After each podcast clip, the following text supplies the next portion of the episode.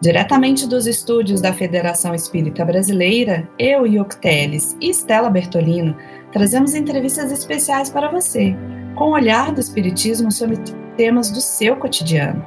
Fique ligado, está começando o podcast Espiritismo em Pauta.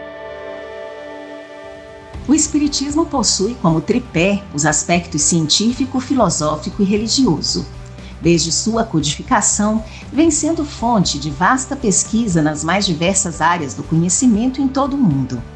No livro O que é o Espiritismo, Allan Kardec o sintetiza como uma ciência que trata da natureza, origem e destino dos espíritos, bem como de suas relações com o mundo corporal. E para comentar sobre a ciência e sua relação com o Espiritismo neste episódio, convidamos Arthur Valadares, palestrante, estudioso e pesquisador do Evangelho e da doutrina espírita. Seja muito bem-vindo, Arthur. É bom tê-lo aqui conosco. Olá, Yoko, Estela, todos os amigos e amigas que nos ouvem. Para mim é uma imensa alegria poder participar aqui do Espiritismo em Pauta, que as nossas reflexões possam ser proveitosas, que estejamos inspirados pelos benfeitores para acolher a luz que nos chega do alto por meio dessa doutrina tão abençoada em nossas vidas. Então, para começar, Arthur, entende-se como tripé do Espiritismo a ciência, a filosofia e a religião, sendo cada vértice consonante. Há como se compreender a doutrina espírita sem uma destas características? As três realmente são fundamentais e compõem, digamos, o todo da doutrina espírita. Né? O próprio Emmanuel, no início do livro Consolador, ele vai apresentar esse tripé de forças espirituais na base, né, os dois vértices básicos da doutrina espírita, nós teríamos ali a ciência, por meio da qual ela surgiu, por meio da observação, né, a, a mediunidade servindo como instrumento de observação. Kardec foi, então, a partir disso, da observação dos fatos, da compreensão dos fenômenos, dos fenômenos desdobrando o aspecto filosófico. Então, o corpo filosófico doutrinário do Espiritismo surge a partir do aspecto científico, da observação, e a partir desses dois elementos de base, desdobra-se o terceiro, que são as consequências morais ou religiosas do Espiritismo. De modo que estão os três intrinsecamente associados um ao outro, uns aos outros, de modo que, tirando um deles, a doutrina espírita ficaria frágil, digamos assim, ficaria manca, em algum de seus aspectos. Portanto, há uma estreita correlação entre eles, e quanto mais a gente vai mergulhando no estudo da doutrina espírita, quanto melhor vamos compreendendo mesmo de fato, vamos percebendo como que não dá mesmo para analisar a doutrina como um todo sem considerar essas três expressões que, na verdade, se fundem numa coisa só, porque tudo diz respeito à lei natural sejam as leis que dizem respeito à matéria, sejam as leis morais que nos regem, assim como todo o universo. Doutrina espírita, portanto, tem esses três aspectos, mas que formam, de certo modo, um diamante, né? Um, várias faces de um mesmo diamante que representa ali uma unidade e, e expressa para nós toda a beleza e a perfeição das leis divinas. Em A Gênese, Kardec nos traz o seguinte pensamento: o Espiritismo e a ciência se complementam reciprocamente. A ciência sem o Espiritismo se acha na impossibilidade de explicar certos fenômenos só pelas leis da matéria. Ao Espiritismo sem a ciência, faltariam apoio e comprovação. Arthur, o que a ciência e o Espiritismo então têm em comum?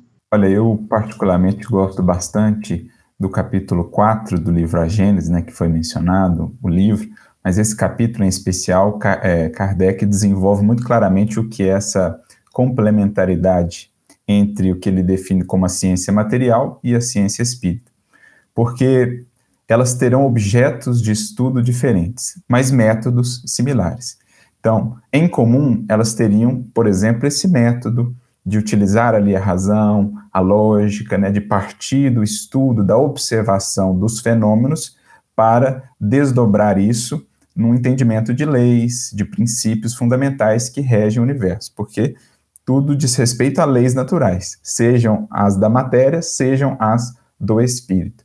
Então, a ciência material, ela terá como objeto de estudo, sobretudo, a matéria, com as suas leis. Então, teremos a física, a química, a biologia, a astronomia, que vão estudar a lei da gravitação, lei eletromagnética e outras tantas leis que nós temos né, a regerem a matéria.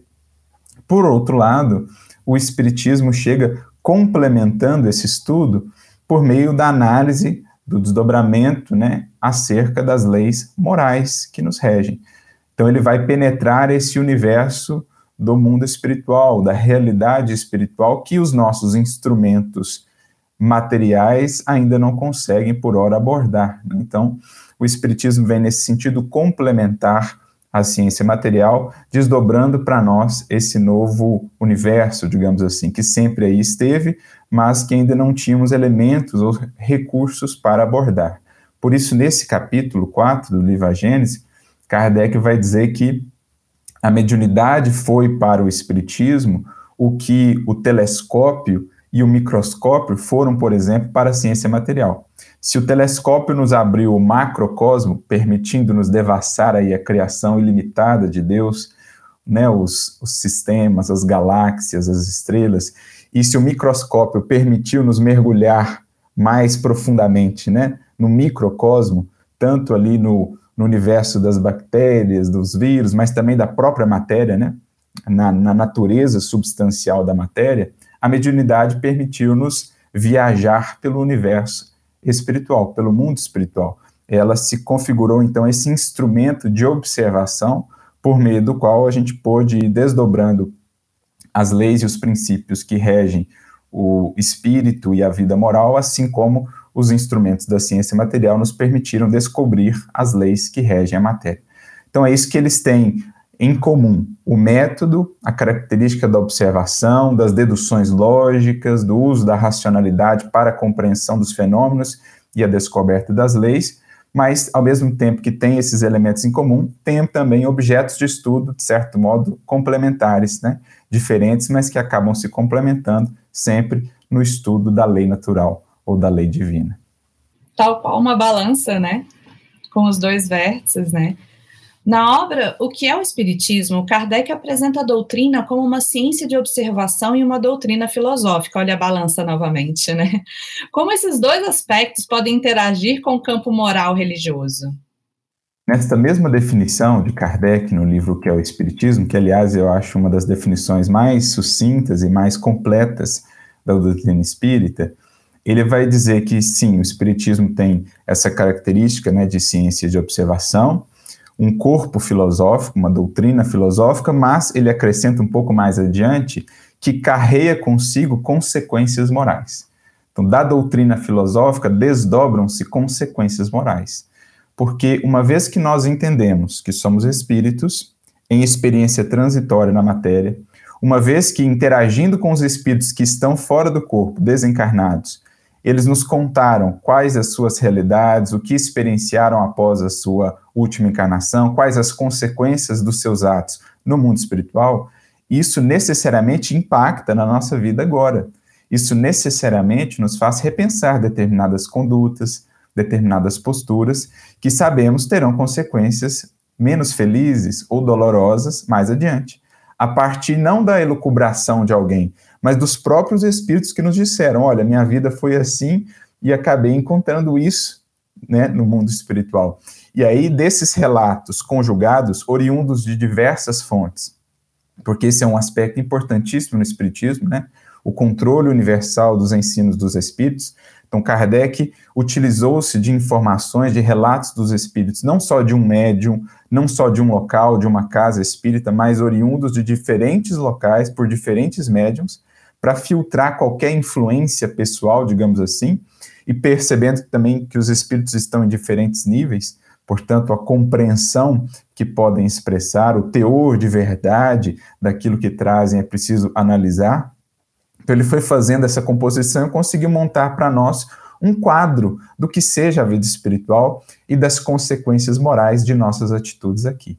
Ao vislumbrarmos isso com mais clareza, como Kardec define a vida futura, a gente quase que consegue apalpá-la, porque ela se torna muito mais real. O quadro que o Espiritismo nos apresenta é realmente tão lógico, tão racional, tão justo, que a gente fala, não, de fato é assim, a gente sente isso, a nossa consciência, portanto, é acionada, e aí a gente vai sendo impelido a repensar posturas em busca de posturas que estejam mais harmonizadas com a lei divina, porque o Espiritismo também, com tudo que nos traz de revelação, de novas compreensões, ajuda-nos a compreender melhor o Evangelho do Cristo, que é para nós o padrão e a referência de uma vida moralizada, de uma vida harmonizada com as leis divinas.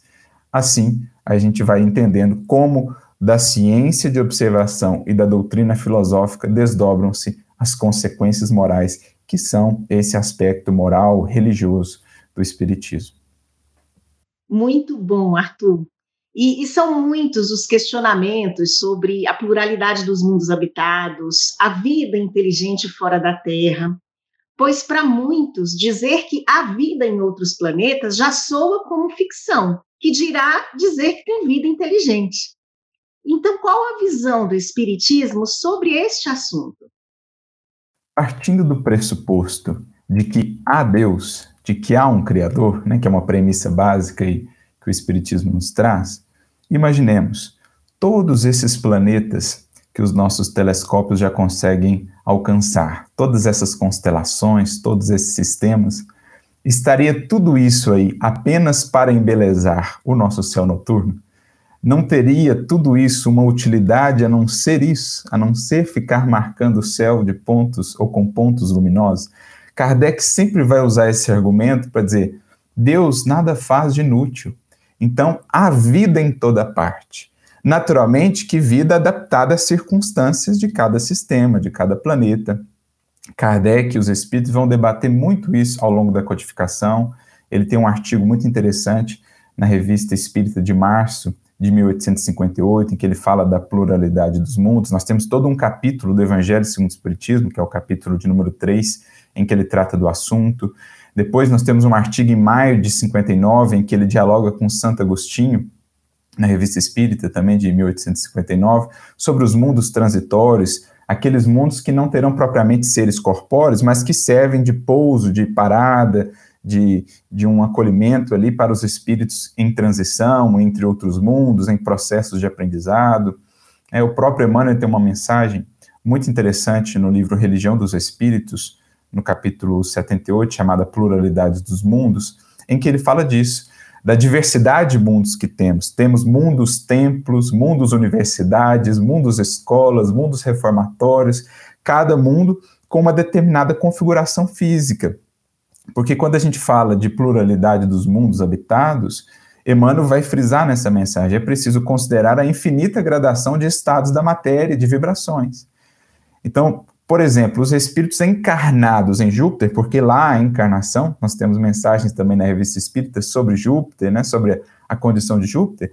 Só que imaginemos como serão os, os corpos desses espíritos que estão em Júpiter, que, conforme nos dizem os benfeitores, são espíritos já mais adiantados. São os espíritos mais adiantados do sistema solar que vivem lá em Júpiter. A própria encarnação deles será em estados de matéria que talvez nossos instrumentos agora não consigam acessar, né? Que dirá os espíritos desencarnados lá, o estado em que eles estão de desmaterialização. Então, é preciso considerar essa gradação, mas o que vamos aprendendo é que a vida pulsante em toda parte, em cada rincão do universo, porque Deus nada cria de inútil.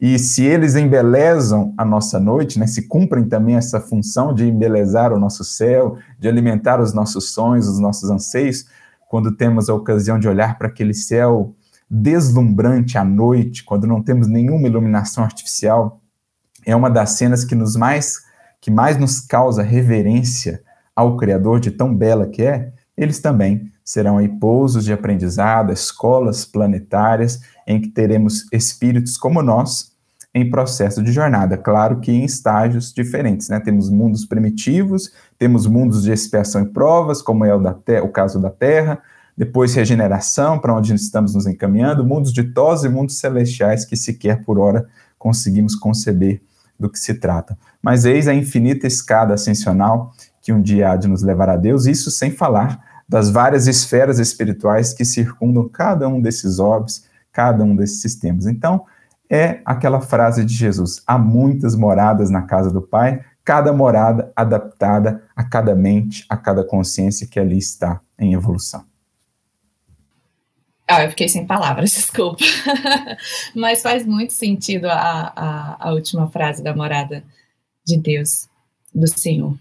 É, nos dias em que a ciência se faz cada vez mais presente na vida dos jovens, como atraí-los ainda mais para o estudo e prática do Espiritismo? E aí eu vou me recordar da minha era de mocidade, né, onde é, eu me formei jornalista, né, mas na época eu pensava em muitas outras coisas, né? Entrei na mocidade lá pelos 12, 13 anos e imaginava entre, entre ciências sociais aplicadas e, e, biologi, e biológicas, que era a que eu queria, e depois eu desisti foi para ciências sociais aplicadas, né? Mas tudo é metodologia e tudo tem metodologia científica, né? E eu lembro que muito do que eu me interessei em pesquisa universitária nasceu ali daquela célula, daquela mocidade onde estávamos discutindo, onde estávamos compartilhando aquele primeiro caminhar, né? É, sem a, o auxílio de um evangelizador, né? E isso é o mais interessante, né? Quando a gente entra sem alguém dizendo para a gente que é aquilo. Agora é a gente que está lendo e tentando entender dentro da nossa perspectiva, dentro do nosso prisma. E aí a gente fica se perguntando, né? E como é que é hoje? Como é que esses jovens hoje estão se inserindo? Será que nos dias, nesses dias atuais, a, a ciência está realmente mais próxima dos jovens? Será que o Espiritismo traz essa força, essa potência para que esses jovens realmente se insiram dentro da ciência, não só na ciência filosófica, mas também nas ciências sociais aplicadas, nas ciências da natureza e assim por diante? Olha, eu acho que um dos aspectos mais interessantes, mais valiosos do Espiritismo é justamente essa autonomia de pensamento que ele nos ensina a ter, né? Ensinando-nos a pensar com lógica, a deduzir as coisas, a fazer uma análise crítica daquilo que nos chega de informações para fazer o filtro, né? Que foi assim mesmo que Kardec concebeu o próprio Espiritismo. Vocês imaginam quantas informações ele não recebia e como ele precisou realmente estabelecer esse método, nesse né, crivo de análise, para chegar àquilo que de fato é o substancial, como num processo aí de garimpar. A gente precisa tirar muito cascalho para chegar no ouro do conhecimento, da informação que realmente são relevantes. Eu acho que nos nossos tempos modernos isso é fundamental. Vivemos aí tantos desafios, né, com falsas informações, com falsas notícias. Aprender esse método do espiritismo que a gente só vai aprendendo na medida que vai estudando a doutrina espírita especialmente nesses moldes, né, que eu mencionou no caso dos jovens, a possibilidade dos debates, dos podcasts, a possibilidade de termos essas rodas de conversa para irmos mergulhando no pensamento de Kardec. Eu costumo dizer que um dos principais legados de Kardec, além, obviamente, das obras que ele nos deixou, é o seu modo de pensar, a sua clareza de raciocinar, como ele consegue nos ensinar a encadear ideias de maneira lógica para a gente ir extraindo as deduções, as conclusões. Então, esse modo de pensar kardeciano, que reflete muito esse modo de, de pensar da própria ciência, né, ele é muito valioso e ele se aplica em todos os âmbitos da nossa vida. Vai se aplicar na nossa vida profissional, vai se aplicar nos nossos estudos em diferentes áreas que viemos a realizar. Então, acho que isso é muito valioso, eu acho que é algo que o jovem geralmente busca, porque ele é curioso, ele quer debater, ele quer perguntar, ele não, não acolhe aquelas respostas simplesmente porque é assim e pronto, ele quer entender os motivos, e o Espiritismo nos traz exatamente isso. Não só em Kardec, mas você pega um Leon Denis, outros clássicos que teríamos, depois as obras subsidiárias, né? A riqueza doutrinária de um Emmanuel por meio do Chico e de outros tantos espíritos que poderíamos mencionar o Espiritismo ele traz isso em sua própria essência. Então, eu acho que incentivar isso, é, incentivar e pensar em moldes né, de estudo, de atividades que façam os jovens entenderem isso que o Espiritismo traz, que é tão atual, que é tão necessário na atualidade, é um ótimo modo de engajá-los, né? aproveitando, inclusive, as maiores possibilidades de mídias que temos hoje, de conectividade, troca de informações. Né? E, além disso, há um outro aspecto como a gente mencionou numa das perguntas anteriores, a ciência material ela vai até um certo horizonte, dadas as suas próprias restrições, as próprias limitações da matéria. No entanto, o Espiritismo abre-nos um horizonte tão vasto para além disso, que de certo modo ele nos ajuda a ver aquilo em que a ciência ainda não chegou, mas um dia chegará. Então, o Espiritismo ele nos projeta à frente até do nosso tempo, ele nos faz vislumbrar para onde nós, enquanto humanidade, estamos nos encaminhando, para onde a própria ciência material está se encaminhando. Então, a psicologia, a medicina do mundo, do ponto de vista do paradigma material, chegam até um certo ponto, mas o Espiritismo já nos faz ver para onde elas irão um dia, quando chegarem à realidade do espírito. Então, ele até abre horizontes mais vastos do que propriamente só a ciência material com a ciência espírita, nos ajudando a entender novos paradigmas que certamente se abrirão em muitos campos da ciência humana. Então, eu acho isso particularmente fascinante, porque é, é, é realmente uma cortina que se nos abre para o infinito e que sempre está a nos, a nos surpreender, a nos encantar com tanto de informações e de recursos que ele nos proporciona. Acho que temos muitos caminhos aí, muitos pontos de conexão para engajar os jovens, e fica aí também o convite para os jovens que nos ouvem, para que invistam mesmo no estudo, nessa caminhada com o Espiritismo, que ela é, é muito fértil de luzes, de consolo, de bênçãos e de aprendizados, né? A gente vai se sentindo cada vez mais encantado com a riqueza que o Espiritismo expressa e representa em nossas vidas. E digo para você, viu, Arthur, que como mãe, inclusive, isso é notório nos jovens. Eu tenho duas adolescentes em casa que frequentam o estudo da casa espírita e você percebe a amplitude realmente do pensamento e a análise crítica que elas já têm. Inclusive, a mais velha fala assim: mãe, a aula de biologia tal tratou desse assunto, mas, mãe, olha, eles ainda não conseguem conceber essa visão espiritual que traria para eles uma clareza muito maior, um entendimento em muita coisa. Então, ela chega a conclusões que a gente percebe que é devido ao estudo da doutrina espírita. Então, isso é maravilhoso, né? A gente fica, assim, muito satisfeito, inclusive é um convite aos pais também, você convidou os jovens, eu quero fazer um convite aos pais porque vale a pena o estudo da doutrina espírita, não apenas no sentido religioso, mas filosófico e científico, porque isso engrandece a vida de um modo geral. Então, é para a vida, né? Então, assim, eu convido aos pais que incentivem seus filhos jovens a irem para o estudo da casa espírita. E mais uma vez, agradecemos muito, viu, Arthur? Para mim foi assim bastante esclarecedor, reforçou pontos importantes dentro do meu conhecimento, trouxe novidades. E eu queria agradecer pela sua disponibilidade de estar conosco aqui hoje nesse bate-papo.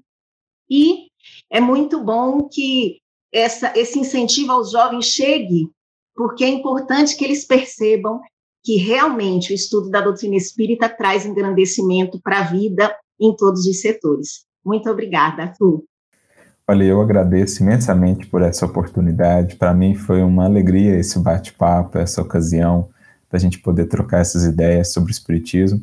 Esperamos que as reflexões tenham sido úteis e que elas pelo menos tenham gerado esse anseio, né, de conhecer um pouco mais, de mergulhar um pouco mais nesse oceano de conhecimento e de bênçãos que é o Espiritismo em nossas vidas. Que fique esse gostinho de quero mais, porque, como define Kardec, o Espiritismo é a ciência do infinito. Se muitos anos nos são pedidos aqui para as formações no plano material, nas nossas atividades profissionais, quanto tempo não se nos pedirá para essa formação, para essa compreensão da ciência do infinito? Então, que a gente possa seguir nesse caminho trocando ideias, amparando-nos uns aos outros, porque assim vamos todos aprendendo juntos e sempre, cada vez mais. Eu vou aproveitar e agradecer também a presença da Estela mais uma vez conosco e a vocês, nossos ouvintes, claro, continuem nos acompanhando. E caso desejem enviar sugestões de temas ou falar diretamente conosco, basta mandar um e-mail para comunicacão@febnet.org.br. Até o nosso próximo encontro. E se você gostou do podcast Espiritismo em Pauta, não esqueça de nos seguir no seu agregador de áudio. Procure por FEB Podcast ou Federação Espírita Brasileira. Até a próxima. Até lá.